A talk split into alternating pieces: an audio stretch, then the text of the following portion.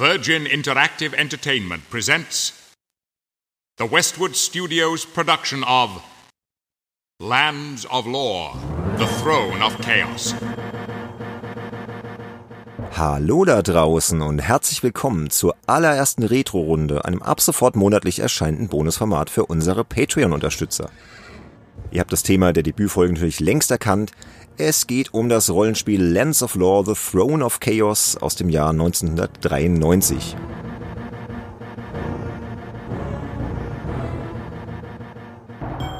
So, bevor wir jetzt aber richtig loslegen, erstmal ein paar Worte, wie die Retro-Runde überhaupt funktioniert. Also zuallererst mal ist sie quasi mein Baby. Es ist ein Format, das ich mir ausgedacht habe und auf das ich mich auch extrem freue.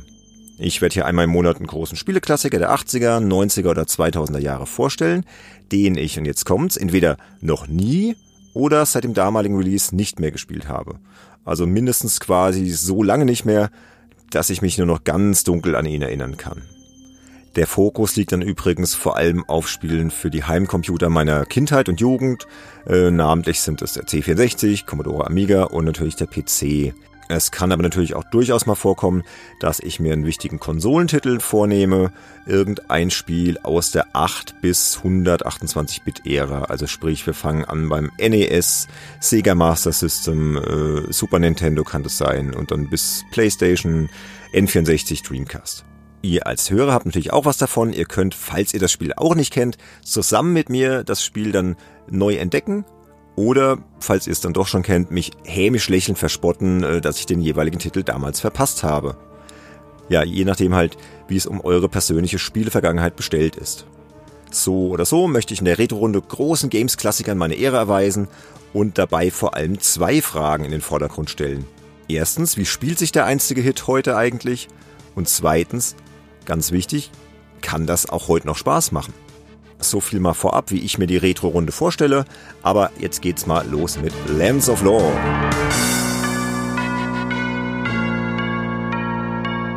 Ich hatte ja auf Patreon eine kleine Umfrage gestellt und euch zwischen Ultima Underworld und eben Lands of Lore abstimmen lassen. Das Ergebnis fiel dann klar zugunsten des Rollenspiels der Westwood Studios aus, das sich übrigens laut seiner Macher bis 1997 über 250.000 Mal verkauft hat. Mir ist das Spiel damals aber leider durch die Lappen gegangen, was wahrscheinlich daran liegt, dass ich 1993 sehr viel Super Nintendo gespielt habe. Das war so mein Zelda-Jahr. Also ich habe da echt äh, The Legend of Zelda, Link to the Past rauf und runter gespielt. Keine Ahnung. Irgendwie ist es an mir vorbeigegangen. Doch apropos Ultima Underworld. Ihr habt euch ja dann mit Lands of Lore eigentlich für den technisch rückständigeren Titel entschieden. Denn damals, als das Spiel veröffentlicht wurde, das war im September 1993, äh, wurde übrigens auf gleich acht 3,5 Zoll Disketten ausgeliefert. Da war es technisch ja schon gar nicht mal mehr das Nonplusultra. Denn Ultima Underworld erschien ja schon im März 1992, also eineinhalb Jahre vor Lands of Lore, und das scrollte schon fröhlich in alle Richtungen. Da gab's texturierte 3D-Grafik, da gab's schon kleine Abhänge, Treppen, eine Physik-Engine, Gegenstände konnten den Hang runterkullern und so weiter. Also es war technisch schon sehr, sehr ausgereift und damals einfach so der heiße Shit. So. Und dann kam im September 1993 die Westwood Studios um die Ecke mit Lands of Lore und setzten eben wieder auf das altbewährte Dungeon Master Konzept. Sprich, Schritt für Schritt Erkundung mit 90 Grad Drehungen, alles so kästchenweise voranschreitend, ja, wie man es halt schon seit 1987 seit Dungeon Master kannte. Und genauso hat es das Studio aus Las Vegas ja auch schon bei den beiden Eye of the Beholder Teilen von 1991 gemacht, die ebenfalls im Prinzip dreiste Dungeon Master Klone waren. Und dennoch ist Lens of Lore im Rückblick auch ein technisch sehr ähm, aufregendes Spiel gewesen, also zumindest für 1993. Die Grafik schaltete damals auch schon deutlich flotter um als etwa bei Dungeon Master. Da gibt's eine Grafikoption im Hauptmenü, glattes Scrollen, und wenn man die einschaltet, dann wirkt das Ganze schon, ja, fast flüssig, aber es ist natürlich immer noch dieses kästchenweise äh, Umschalten von Feld zu Feld. Das kann man übrigens auch optional abschalten äh, und dann ist die ganze Bewegung wieder deutlich ruckartiger und wirkt halt wie ein Dungeon Master. Das konnte man damals dann machen, wenn man eben keinen potenten 386er besessen hat, sondern irgendwas Schwächeres und ja. Und um noch kurz bei der Technik zu bleiben, ähm, dennoch war Lands of Lore damals, ähm, auch wenn es jetzt nicht diese 3D-Grafik eines Ultima Underworld bot, das war technisch einfach ein Schmankerl. Ähm, gab zum Beispiel Motion Blur Effekte bei Schritten und Drehungen oder für die damalige Zeit wirklich beeindruckende Licht- und Zaubereffekte. Ich will jetzt gar nicht zu sehr auf die technischen Hintergründe und die Entstehungsgeschichte von Dance of Lore eingehen, nur noch so viel. Westwood hatte das Rollenspiel eigentlich als achteilige Serie geplant, veröffentlicht wurden dann allerdings nur die beiden Nachfolger. Lance of Lore Götterdämmerung kam 1997 auf den Markt, Lance of Lore 3 1999, dann schon unter der Publisher-Flagge von Electronic Arts. Im Januar 2003 schloss Westwood dann seine Pforten und bleibt als eines der kreativsten Studios der 90er Jahre in Erinnerung, das Klassiker wie Dune 2, die Legend of Carandia Trilogie, die Command Conquer Reihe und eben die beiden Eye of the Beholder Titel erschaffen hat. Doch ich möchte mich hier in der Retro-Runde ja vor allem auf mein ganz persönliches Spielerlebnis konzentrieren und dieses mit euch teilen. Und das machen wir jetzt dann auch mal. Ich habe mir Lens of Lore übrigens bei GOG besorgt, da gibt es zusammen mit Teil 2 im Paket. Somit habe ich hier mit einem 26 Jahre alten Spiel zu tun, denn die GOG-Version basiert auf der 1994 nachgereichten CD-Fassung von Lens of Lore. Die bot einige Fehlerbehebungen, verbesserte Musik und vor allem englische Sprachausgabe für fast alle Charaktere im Spiel. Die Spieltexte kann man übrigens auch auf Deutsch einstellen, habe ich auch gemacht, sind ganz ordentlich übersetzt. So, dann spitzt nochmal ganz kurz die Ohren.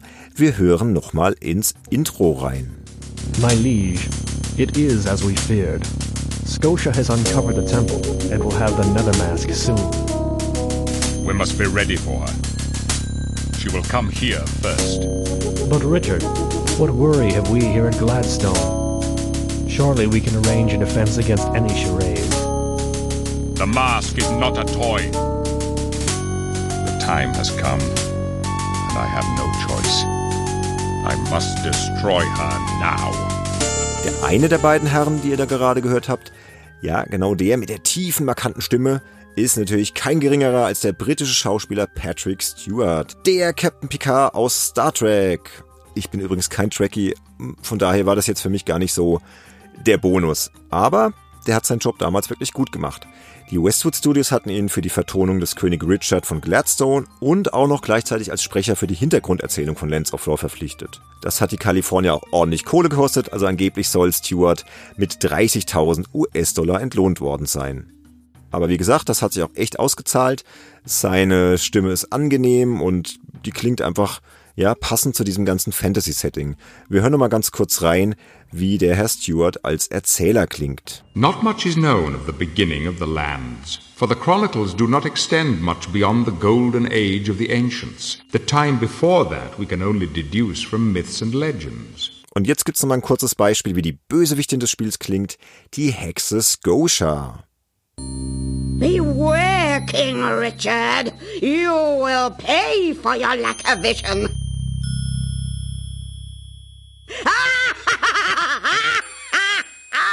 Für den Part von Scotia war dann aber offenbar nicht mehr ganz so viel Geld übrig, denn die Gute wurde von einer unbekannten Westwood-Mitarbeiterin vertont.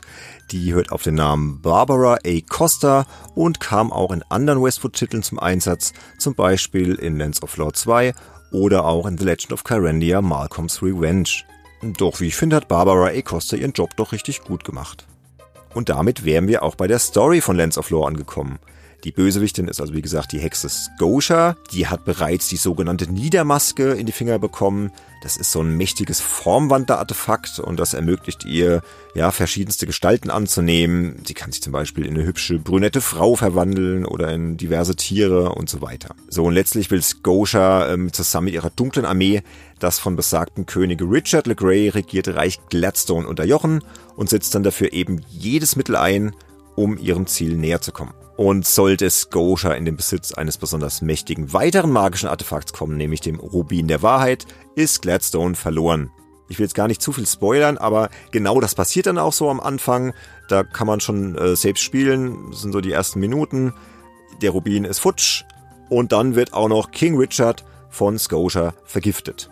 Zum Glück überlebt der Gute, weil die Magier von Burg Gladstone so eine magische Schutzhülle um ihn spannen, um ihn am Leben zu erhalten. Allerdings braucht der gute Richard jetzt ein lebensrettendes Elixier. Und rat mal, wer das finden muss. Genau, wir, also ich. So viel also zur Story. Nicht sonderlich innovativ, aber eben ja typisch Fantasy, gut gegen böse und wir müssen das Reich retten. Bevor das Spiel dann richtig losgeht, muss ich erstmal einen Charakter erstellen. Hm, wobei Lens of Lore ist sehr auf Einsteigerfreundlichkeit getrimmt ähm, und deswegen gibt's hier eigentlich gar keine echte Charaktererstellung. Das hatten die Entwickler damals aber auch genauso beabsichtigt, denn die Eye of the Beholder Spiele hatten auf dem AD&D-Regelwerk basiert und es ist ja auch so ein bisschen komplexer mit seinen ganzen Werten und Würfen und Klassenrestriktionen und so weiter. Und sie wollten eben ein sehr zugängliches Rollenspiel erschaffen, mit dem auch Einsteiger klarkommen. Und deswegen gibt's hier kein kompliziertes Werteauswürfeln oder irgendwelche Mischklassen und so weiter. Ich habe hier einfach vier vorgefertigte Charaktere zur Auswahl. Die haben jeweils unterschiedliche Werte. Da gibt's die spielrelevanten Attribute Zauberkraft, Schutz und Stärke und das war's. Die vier Figuren sind der Magier Eggshell, der menschliche Krieger Michael, das Katzenwesen Kieran, das ist quasi so der Schurke des Spiels, und dann gibt's den Allrounder Conrad, wieder ein Mensch, der ist äh, sehr ausgeglichen bei seinen Werten. Ich habe mich dann bei meinem ersten Durchlauf für den Alleskönner entschieden. Irgendwie hat mir auch sein Porträtbild am besten gefallen. Äh, sieht irgendwie ganz sympathisch aus, der Typ. Und außerdem konnte ich mich eh nicht so richtig entscheiden, will ich jetzt eher auf Nahkampf gehen oder auf Zauberei. Jo, dann wurde es halt eben der Conrad. Ach ja, weibliche Charaktere gibt's in Lands of Lore äh, nicht bei der Charakterauswahl. Warum auch immer. Ähm, wie aber damals rausgekommen ist, war zumindest geplant, die Magierin Dawn als Partymitglied äh, hinzuzufügen. Aber aus irgendwelchen Gründen kam es dann halt nicht dazu. Immerhin ist Dawn dann im weiteren Spielverlauf für die Story recht wichtig. Und wie ich dann noch gelesen habe, ist mir leider in meiner Redrunde nicht passiert, kann man dann später noch eine Dame namens Laura in die Gruppe aufnehmen. Zumindest für ganz kurze Zeit. Soll jetzt spielerisch aber auch nicht sonderlich aufregend sein wenn ich mich dann entschieden habe, wen von den vier Figuren ich mir schnappe, beeinflusst das natürlich dann maßgeblich auch meinen Spielstil. Ich habe leider erst mitten während meiner Redrunde dann irgendwo gelesen, dass Magie später sehr, sehr mächtig sein soll. Und ja, blöd gelaufen, da war ich mit Conrad schon einige Stunden unterwegs und bin dann auch dabei geblieben. Aber es ist eigentlich egal, weil prinzipiell kann ich in Lands of Law alles parallel leveln. Also es gibt ja dann die Klassen Kämpfer, Gauner, Magier und abhängig davon, wie oft ich zuschlage, Zaubersprüche wirke oder Schlösser knacke, äh, level ich halt ganz easy die verschiedenen Klassen hoch. Also wenn ich ständig zuhaue mit meiner Waffe äh, im, im Nahkampf oder so, dann skille ich praktisch die Klasse Kämpfer. Und wenn ich eher Zaubersprüche wirke, dann skille ich eben den Magier und so weiter. Und wenn ich dann genügend Erfahrungspunkte gesammelt habe, steigt mein Charakter automatisch in der jeweiligen Klasse auf. Wobei es gibt in Lands of Lore gar keine Erfahrungspunkte so im klassischen Sinne wie in anderen Rollenspielen, wo dann halt irgendwie steht, ja, hier 2930 von 3000 gleich Level up. Nee, ist da nicht so. Man sieht im Charaktermenü einfach einen Balken und da sieht man halt, wie viel noch fehlt bis zum nächsten Level up in der jeweiligen Klasse. Der füllt sich halt auf und äh, mit jeder Aktion wird er halt ein bisschen voller. Aber ist ja im Prinzip das gleiche, aber dann werden die Punkte halt nur intern vom Spielsystem gezählt und eben äh, nicht mir als Spieler angezeigt. Was auch so das Konzept unterstreicht, das Westwood damals halt eben äh, verfolgt hat, ein wirklich sehr einsteigerfreundliches Spiel zu machen. Und um viel mehr muss ich mich dann in puncto Charakterwerten Lands of Lordon auch gar nicht kümmern. Ja, okay, die getragenen Waffenrüstungsteile beeinflussen den Stärke- und Rüstungswert äh, der Figur, aber das war's dann eigentlich auch. Und zusätzlich muss man natürlich auf Lebenspunkte, Mana-Vorrat achten. Und das kann man dann aber jederzeit mit Kräutern, Heiltränken oder durch ein Nickerchen wieder auffüllen. So, wie spielt sich denn das Ganze jetzt so nach all der langen Zeit? Ja, was soll ich sagen? Erstaunlich gut. Ist natürlich im Prinzip ein Dungeon Master Klon. Es scheint auch Eye of the Beholder durch. Das habe ich damals auch auf dem Amiga gespielt. Kann mich da auch noch ganz gut dran erinnern. Ist sehr ähnlich, aber Lands of Lore ist so ein bisschen die Krone der Dungeon Crawler, könnte man fast sagen, weil es gibt halt viele Komfortverbesserungen, die Grafik ist deutlich schicker und es gibt einfach viel, viel mehr Abwechslung in der Spielwelt. Ich muss allerdings gestehen, dass ich Dungeon Master damals auch verpasst hatte. Ich habe das aber vor ein paar Monaten im Rahmen einer Artikelreihe für die PC Games nachgeholt und deswegen habe ich den direkten Vergleich da eigentlich ganz gut vor Augen. Also Lands of Lore ist viel Dungeon Master, aber eben doch schon so die nächste Evolutionsstufe, beziehungsweise so die, ja, wie ich schon sagte, die, die Krönung der Crawler-Schöpfung, weil nach 1993, 94 kam ja dann gar nicht mehr so viel in der Richtung klassischer Crawler, also Schritt für Schritt Erkundung und so weiter, weil spätestens äh, seit Doom Ende 93 ging dann halt alles Richtung flüssig scrollendes 3D. Aber hier ist halt eben, wie gesagt, noch das klassische Konzept. Ähm, ich erforsche meine Umgebung aus der Ego-Perspektive, bewege mich schrittweise, eben halt schon sanft scrollen voran, kann mich nur in 90 Grad Schritten drehen. Auch das Sichtfeld ist auch so typisch, wie das für die Spiele damals war. Äh, dieser Machart äh, ist, ist auf etwa ein Viertel des Bildschirms begrenzt. Außenrum ist dann der ganze Rest. Es gibt die sechs Richtungspfeile, die Inventarleiste, die Charakterporträts, einen Kompass, das Zauberbuch und dann noch so eine Lampe, die hoffentlich stets mit Öl gefüllt ist, damit ich dann in dunklen Höhlen und Kerkern auch genügend sehen kann. Die Steuerung ist ziemlich idiotensicher, man kann hier im Prinzip alles mit der linken Maustaste bewerkstelligen, wobei ich dann rausgefunden habe, dass mir die Bewegungssteuerung mit den Num-Tasten dann doch am besten taugt. Mein Abenteuer beginnt in Burg Gladstone und ich habe dann in den nachfolgenden gut 15 Stunden, die ich für diesen Podcast gespielt habe, wirklich allerlei verschiedene Szenarien erkundet. Da ging es dann durch lauschige Wälder, einen vor giftigen Gasen blubbernden Sumpf, düstere Höhlen, eine mehrstöckige Mine, noch mehr Wälder. Dann gab's ähm, einen von magischen Wesen und vor allem im dritten Stockwerk von super nervigen Geistern bevölkerten Turm. Und dann bin ich noch in die mittelalterlich anmutende Stadt Eivel aufgebrochen. Da bin ich dann irgendwie in so einen Keller gestiegen und da äh, habe ich jetzt erstmal aufgehört zu spielen. Aber warum und wie, dazu kommen wir gleich noch. Anfangs ist man Lands of Lore allein unterwegs, also ich mit meinem Conrad. Doch dann ziemlich schnell schließt sich auch schon der erste Begleiter an. Das ist in dem Fall der Berkata, ein sogenannter Thomgok, das ist eine Rasse des Spiels. Und der sieht so ein bisschen aus wie so ein Michelin-Männchen mit vier Armen. Der kann auch mehrere Waffen tragen und ist eigentlich ein ganz cooler Typ so. Und später kommt dann noch ein dritter Gefährte zur Gruppe hinzu. Das war der äh, Schmied Paulsen. Mehr gibt's nicht, also drei Figuren maximal, die ich gleichzeitig manage, äh, wo ich die Ausrüstung verwalten muss, die ich hochlevel. Wann die NPCs der Party beitreten und wann sie die Party wieder verlassen, kann ich übrigens nicht beeinflussen. Ähm, kann also durchaus vorkommen, dass ein Charakter, den man vorher dann liebevoll aufgepäppelt hat, plötzlich die Gruppe verlässt. Deshalb ist es echt wichtig, oft abzuspeichern in Lens of Law. Äh, was sowieso wichtig ist in dem Spiel. Ähm, weil dann weiß ich, ah, der ist abgehauen, kommt, lade ich den alten Spielstand, dann kann ich mir noch die ganzen Gegenstände abnehmen und dann vielleicht nochmal zum Händler gehen und dort gewinnbringend verkaufen. So, weiter, wie spielt sich? Äh, wie gesagt, Dungeon Master mäßig, alles ist auch in Echtzeit, also alles, was, was ich da äh, tue, was um mich herum passiert, ist in Echtzeit. Man sieht dann also auch die Feinde auf sich zulaufen, äh, die übrigens sehr fantasievoll und farbenfroh designt sind und dann sieht man die halt auf sich zustapfen oder auch fliegen, weil es gibt hier diese typischen Fantasy-Kreaturen, Skelette, Riesenratten, Killerskorpione, aber auch äh, geflügeltes Getier, zum Beispiel aggressive Hornissen oder auch geflügelte Spinnen. Und dann noch jede Menge andere Widersacher, zum Beispiel Minotauren, Amazonen, Orks, Banditen und so weiter und so fort. Und natürlich die schon erwähnten Geister im weißen Turm. Arg, die sind echt ein Thema für sich. Ja, weil die kommen plötzlich aus den Wänden gekrochen und greifen dann einen plötzlich an, verfolgen einen und das auch noch in rauen Massen. Super nervig.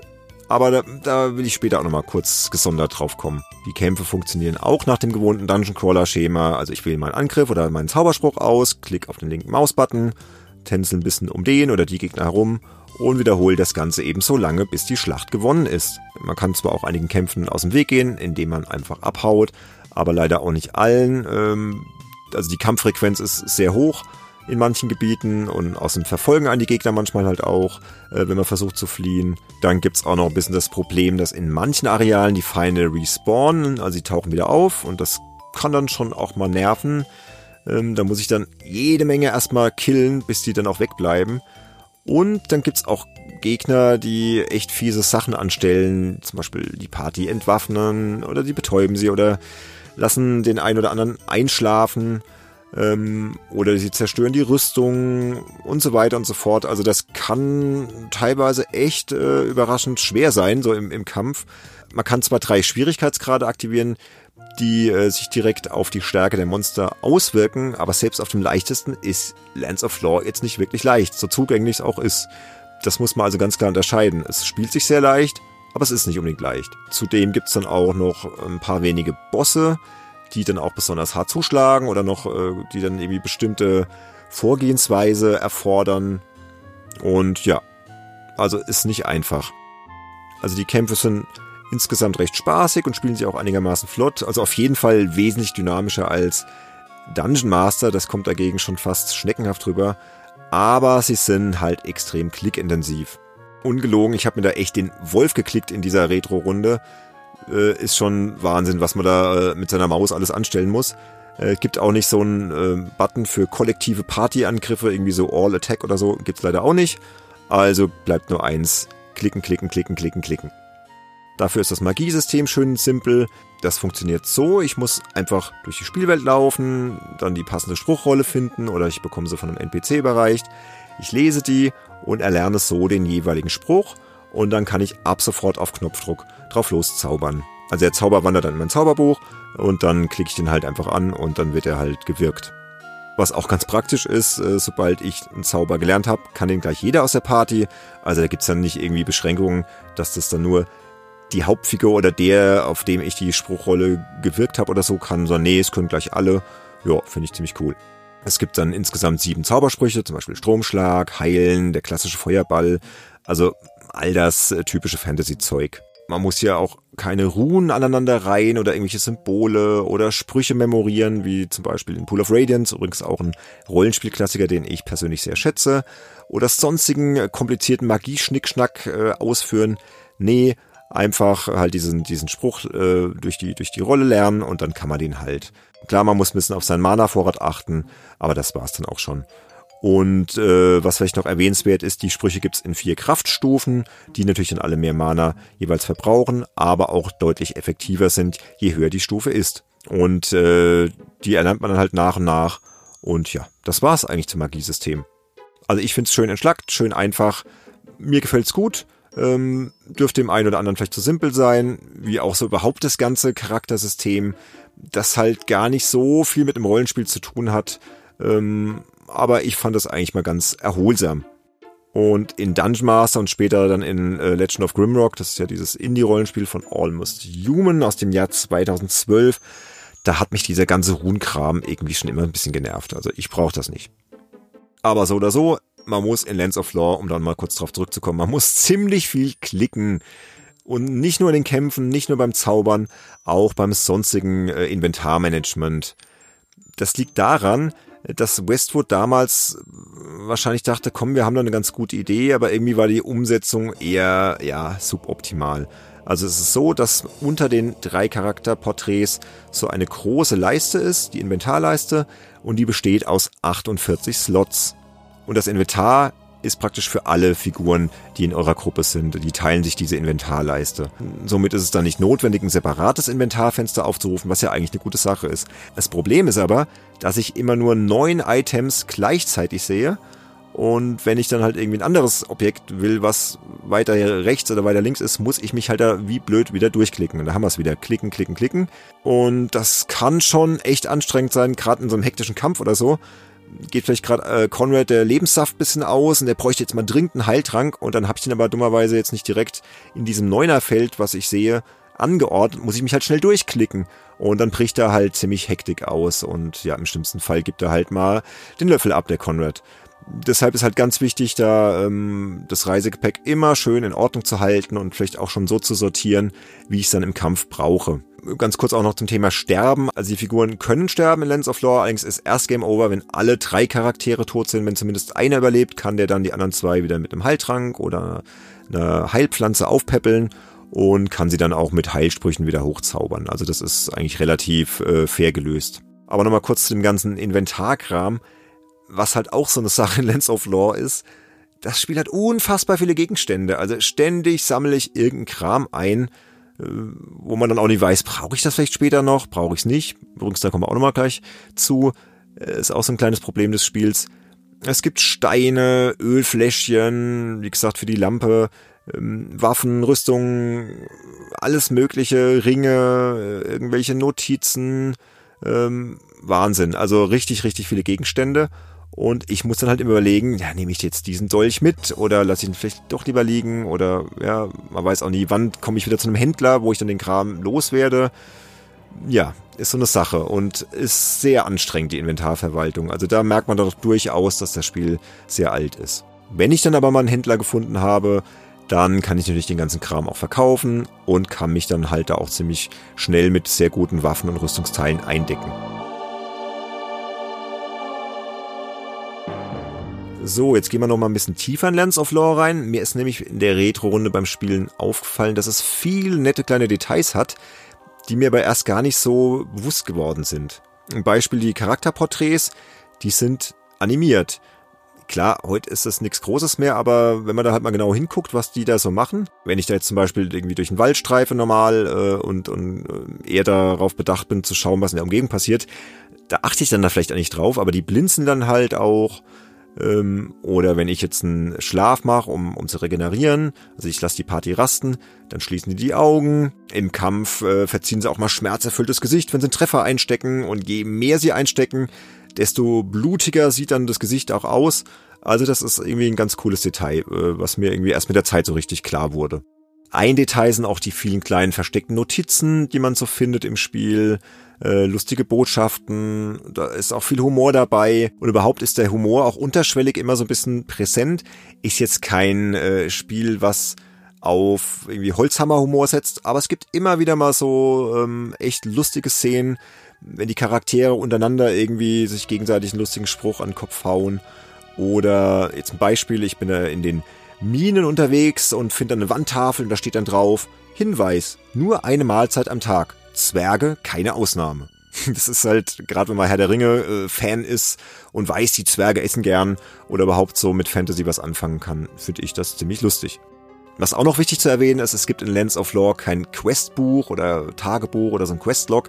Nee, es gibt dann zum Beispiel nur einen Zettel, wo drauf steht, welche Zutaten brauche ich für König Richards Elixier. Da steht dann allerdings nicht drauf, wo es die gibt oder wie ich da hinkomme, sondern okay, ich muss das quasi im Spielkontext dann äh, selbst herstellen, die Lösung, und muss mir das halt einfach merken. Und das kann echt ein Problem sein, wie ich gemerkt habe, äh, weil man halt eben nicht immer direkt weiß, wohin man als nächstes gehen soll, weil man halt eben kein Quest-Tagebuch hat. Bei mir war es dann auch so, ich habe dann ein paar Tage Pause eingelegt und wusste dann irgendwann gar nicht mehr, was ich machen soll. Also da macht man sich am besten nebenher Notizen oder ja, man muss es sich halt wirklich merken. Und da bringt mir dann auch die tolle Automap nix, über die wir auch noch unbedingt sprechen müssen. Denn die ist wirklich äußerst luxuriös. Also die Automap in Lands of Lore zeichnet wirklich alles mit. Jeden Winkel, jede Ecke der Spielwelt, geheime Durchgänge in der Wand, Schalter, Platten, Schatztruhen, alles. Ähm, Nochmal hier ähm, Beispiel dieses Bergwerk, das die, nennt sich die Urbisch Minengesellschaft, da ist man halt in so einem mehrstöckigen Bergwerk unterwegs äh, und da gibt es sehr viele Geheimwände und wenn ich dann halt die Automap mir anschaue, sehe ich dann halt, ah, ein S und für Secret vermutlich und dann weiß ich, okay, an der Stelle kann ich durch die Wand durchlaufen. Und das ist natürlich extrem nützlich. Das nimmt dem Spiel natürlich aber auch so ein bisschen äh, den Erkundungsdrang. Aber wie schon gesagt, Westwood wollte damals ein sehr zugängliches Rollenspiel erschaffen, wo man eben nicht mit äh, Karo-Papier nebendran sitzen musste und dann jedes Kästchen mitzeichnen äh, musste. Nee, das war einfach so eine Komfortfunktion, die ähm, beabsichtigt war. Und bleiben wir nochmal in diesen Minen, die kommen, ich schätze mal so nach dem ersten Drittel des Spiels.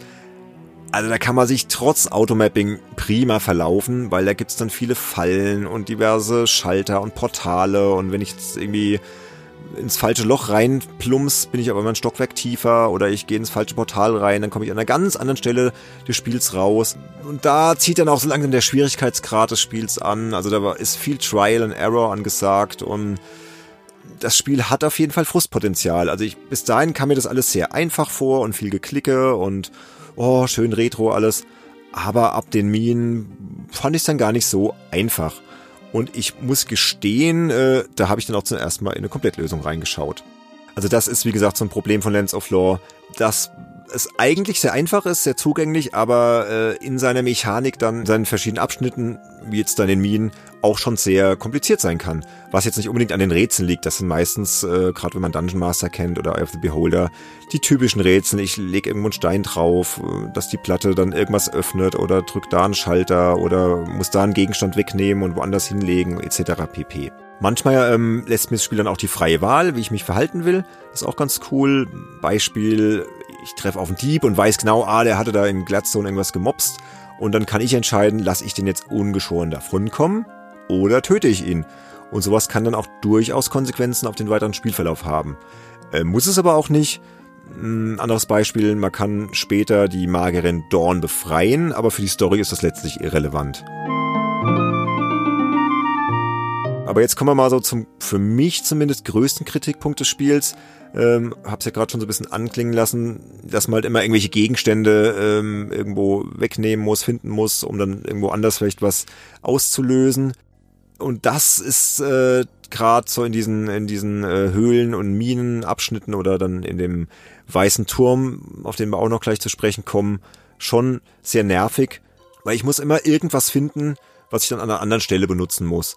Und wehe, du hast diesen Gegenstand nicht, dann kommst du halt erstmal nicht weiter und, und suchst dir da halt einen ab. Also das Spiel ist absolut unflexibel und gibt mir da auch keinerlei Alternativen, um manche Stellen irgendwie anders zu lösen. Und das ist auch der Grund, und jetzt kommen wir da mal drauf, warum ich Lens of Lore wahrscheinlich nochmal ganz von vorne anfangen werde. Obwohl ich jetzt schon gut zwei Drittel durch bin. Hab jetzt gut 15 Stunden bisschen mehr gespielt, aber ich habe festgestellt, ähm, dass ich zwei Gegenstände im Spiel verloren habe die mir entweder A sehr nützlich gewesen wären oder die ich B noch tatsächlich brauche, um das Spiel durchzuspielen. Gehen wir mal ins Detail. So, erstmal diese nervigen Geister in der dritten Etage des Weißen Turms. Da wollte ich ja mit euch nochmal drüber sprechen. Alter Schwede sind die nervig. Die kommen halt ständig irgendwo her aus der Wand raus und, äh, und hauen einen halt dann echt ziemlich schnell zu Brei auf dem leichtesten Schwierigkeitsgrad. Richtig fiese, fiese Gegner. Und ich habe dann in der Komplettlösung gelesen, dass man die mit einem Gegenstand namens Wayland's Cube, also in der deutschen Version Wayland's Würfel, ziemlich leicht besiegen kann. Das Dumme ist, ich hatte den Gegenstand irgendwie vorher, habe den aber irgendwie an einer anderen Stelle gebraucht und hab den nicht mehr. Und es gab dann wohl noch eine zweite Variation davon. Keine Ahnung, ich habe sie nicht eingesammelt. Ich habe diesen Gegenstand jedenfalls nicht. Und äh, ich habe dann wieder durch die Lösung rausgefunden, dass ich diese Geister mit meinen Smaragdklingen, die ich dann zum Glück noch im Inventar hatte, und einem anderen magischen Gegenstand doch noch ganz gut äh, besiegen kann.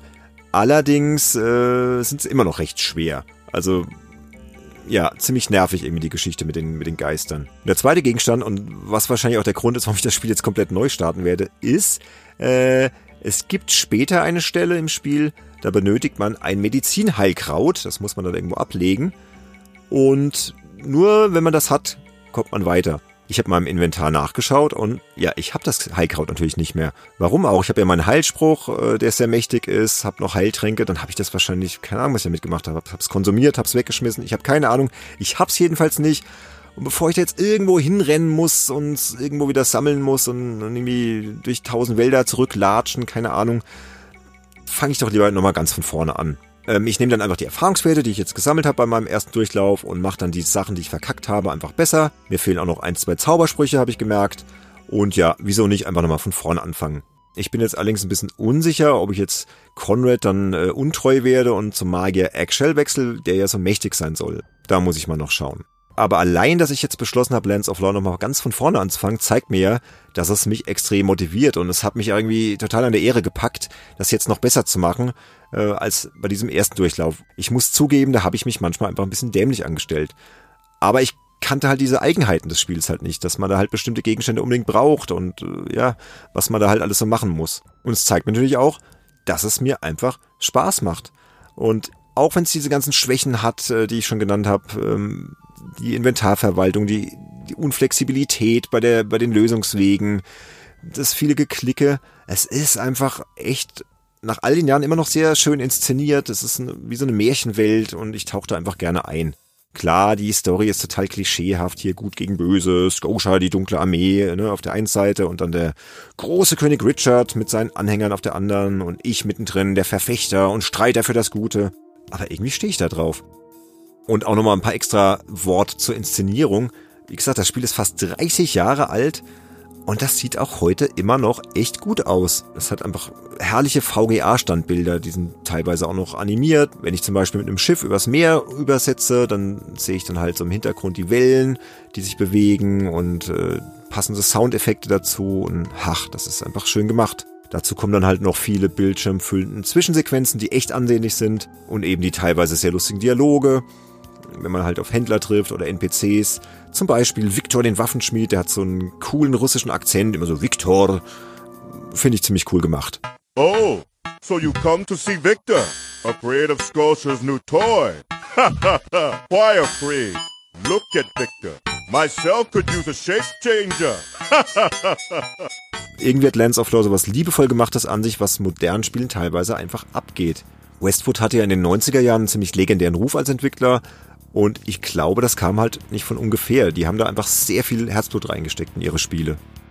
Klar, man könnte jetzt sagen, hey, Lands of Lore ist eigentlich nur ein Dungeon Master, ne, plus Komfortfunktionen, so also wie Automapping und alles sehr einfach und abgespeckte Charakterwerte und äh, Charakterverwaltung und fehlende Tiefe.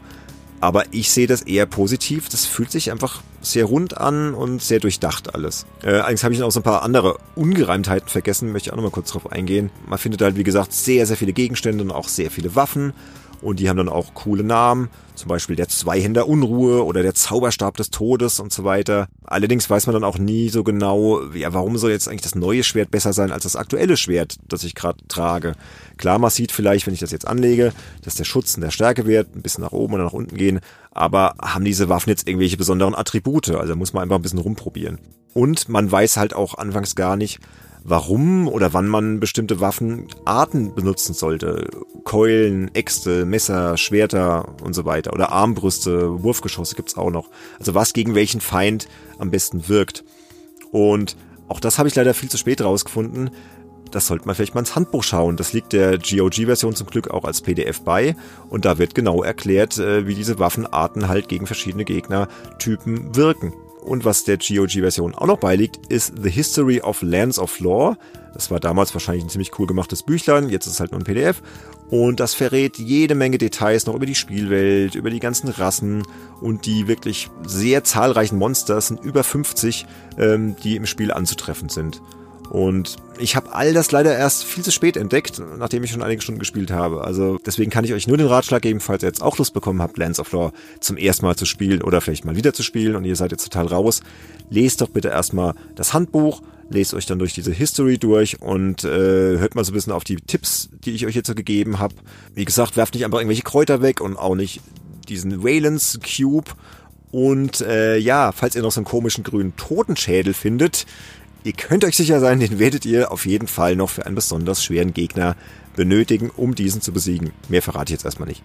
So viel zu diesen ganzen Eigenheiten von Lands of Lore, die es eben hat. Äh, auch noch ein Beispiel, das mir eingefallen ist. Man ist dann in so einer Stadt unterwegs, Eivel, übrigens sehr cool gemachte Stadt, so, so mittelalterlich anmutend.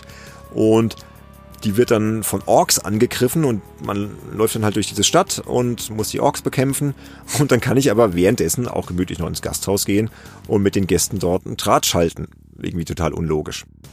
Und falls ihr das heute spielen möchtet, wie gesagt, seid euch nicht zu so schade, vielleicht auch mal eine Komplettlösung zu schauen. Ich habe auch einen brauchbaren deutschen Walkthrough in den Infos zum Spiel verlinkt. Mit dem kann man eigentlich sehr gut durchs Spiel kommen. Und ich sag mal, wer Lands of Lore eh schon kennt oder das in letzter Zeit gespielt hat, der weiß ja eh, worauf er sich einlässt. Ganz zum Schluss schauen wir zwecks historischer Einordnung auch nochmal zurück. Was hat denn damals die Fachpresse über Lens of Lore gesagt? Also der Tenor war größtenteils sehr positiv. Die ASM gab zum Beispiel eine 10 von 12. Die PC Games gab satte 88 Prozent. PC Player und Powerplay waren ein bisschen kritischer. PC Player gab 81 Prozent und die Powerplay 83 Prozent. Ich zitiere mal kurz Michael Hengst, der schrieb damals in seinem Meinungskasten äh, im Test der Diskettenversion, anstatt das bekannte Eye of the Beholder-Thema neu aufzumischen, stampften die Programmierer ein komplett neues Spielsystem aus dem Boden. Vor allem in puncto Grafik haben die Lens of Lore-Macher einen Zahn zugelegt. Stattliche Dungeons im Edel-Outfit liefern sich mit noblen Zwischensequenzen ein knappes Kopf-an-Kopf-Rennen, um die Netzhäute des Spielers mit schmucken Bildern zu bombardieren. Äh, und so weiter. Also er lobt dann noch ein bisschen die Grafik und sagt dann auch, eine gehaltvolle Story und eine tüchtige Portion Humor helfen dem Lore-Debüt über einige Kinderkrankheiten hinweg. So gibt's zwar endlich ein Automapping, aber die Kampfklickerei in hitzigen Gefechten mit Monstern hätte ein Hauch besser gelöst werden können, wie die All-Attack-Option beim Kollegen Eye of the Beholder 3 beweist, sag ich doch.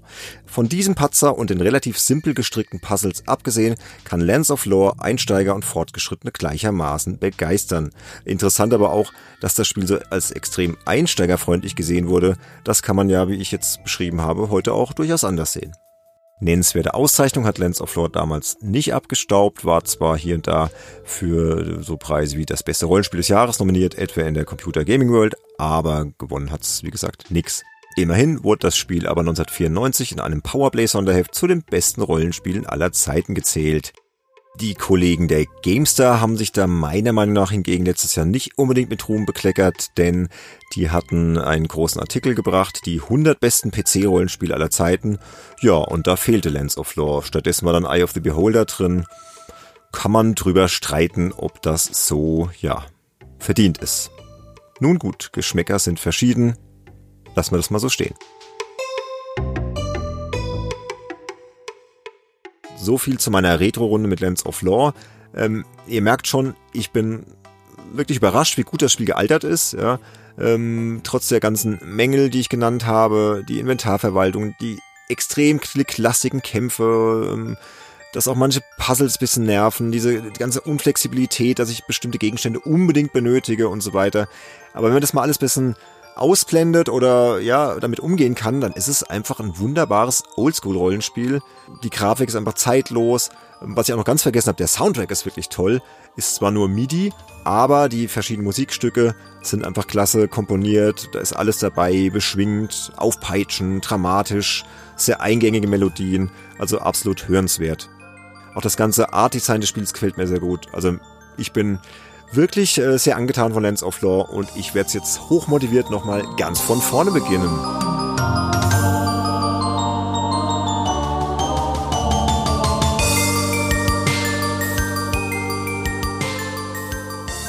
So, das war dann die erste Retro-Runde von Games Insider.